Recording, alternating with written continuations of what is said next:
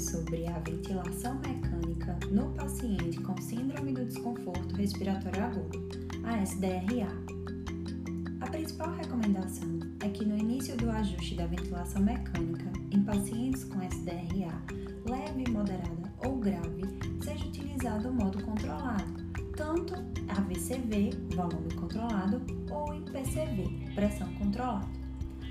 SDRA leve, sob ventilação assistida, o volume corrente deve ser ajustado em 6 ml por quilo, considerando o peso predito.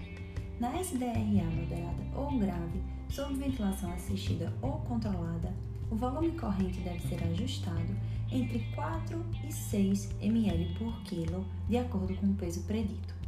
Recomenda-se utilizar a menor fração inspiratória de oxigênio possível para garantir uma saturação periférica de oxigênio maior que 92% em todas as categorias de gravidade da SDRA.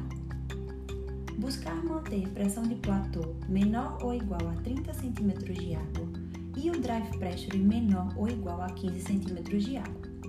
Em casos de SDRA moderada e grave, quando a PIP usada for elevada, geralmente acima de 15 cm de água, pode-se tolerar pressão de platô de no máximo 40 cm de água, desde que necessariamente o drive pressure seja mantido abaixo de 15 cm de água.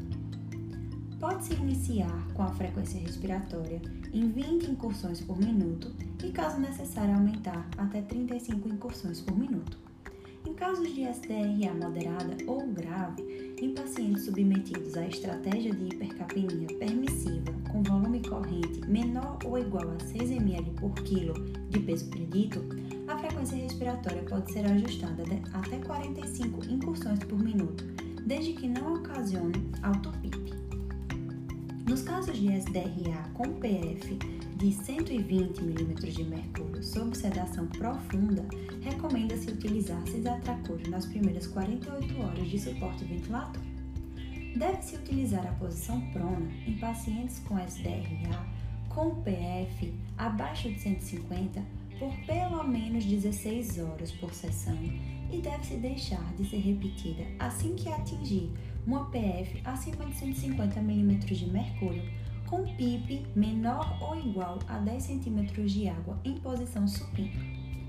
Nos casos de SDRA moderada e grave, pode-se utilizar de manobras de máximo recrutamento alveolar como parte da estratégia protetora, com o objetivo de reduzir o drive pressure após o ajuste da PIP decremental.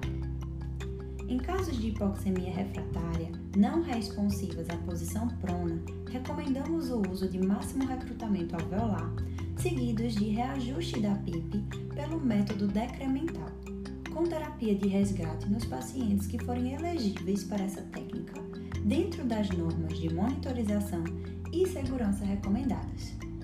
Então é isso, gente. Até semana que vem.